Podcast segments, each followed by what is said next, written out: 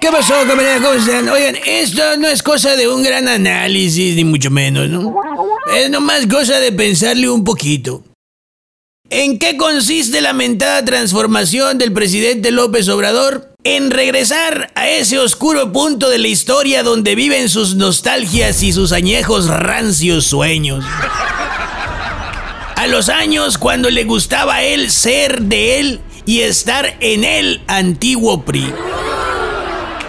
Y les voy a poner sobre la mesa en qué me baso antes de que me empiecen a mandar mentaditas y demás cariños.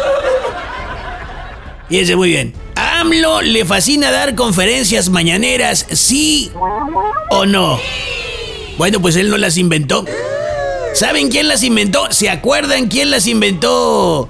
Señor cuarentón, señor cincuentón, señor sesentón, abuelo. ¿Se acuerdan? ¿Quién las inventó? Fidel Velázquez, líder de la CTM y en aquel entonces momia viviente del PRI.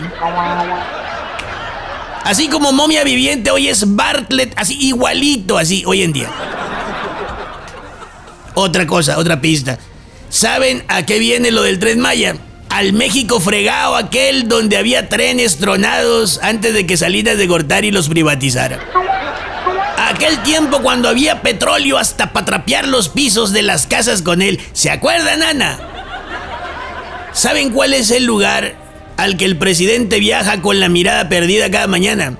Al México aquel del 88 para atrás, cuando no existía ni el INE ni el Tribunal Electoral y todos los presidentes eran felices.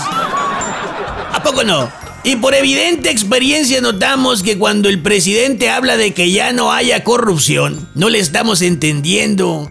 Realmente él se refiere a que no quiere que haya corrupción, pero visible. ¿qué es eso? Ya ven cómo se pone cada que le descubren trácalas a su gabinete. Así pues, el presidente no se los está verbiando con el tema de la transformación.